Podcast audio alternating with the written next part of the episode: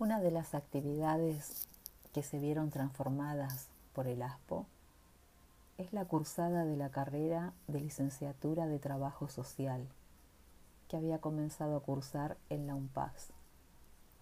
Los lunes por la mañana, jueves por la mañana y los viernes en la mañana y por la tarde cursaría las primeras cuatro materias del cuatrimestre.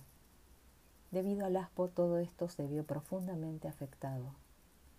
Ya no asistiría a la UNPAS, aunque la cursada sigue en funcionamiento online. Ya la computadora y el celular ocuparían un rol central.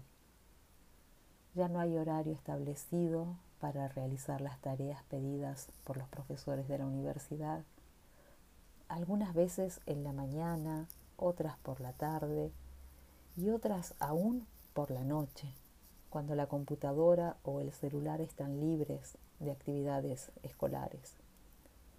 Mayormente es la cocina, el lugar a donde estudio, al lado del enchufe para poder cargar la computadora y el celular.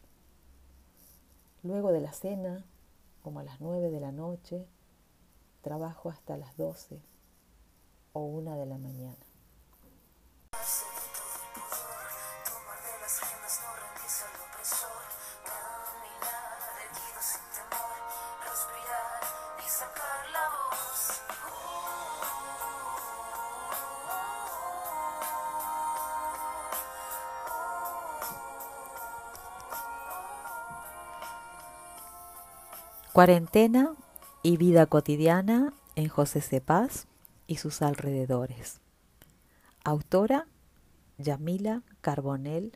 Paredes.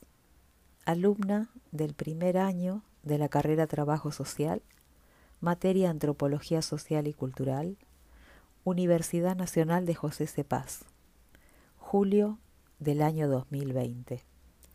Producción general Laura Zapata.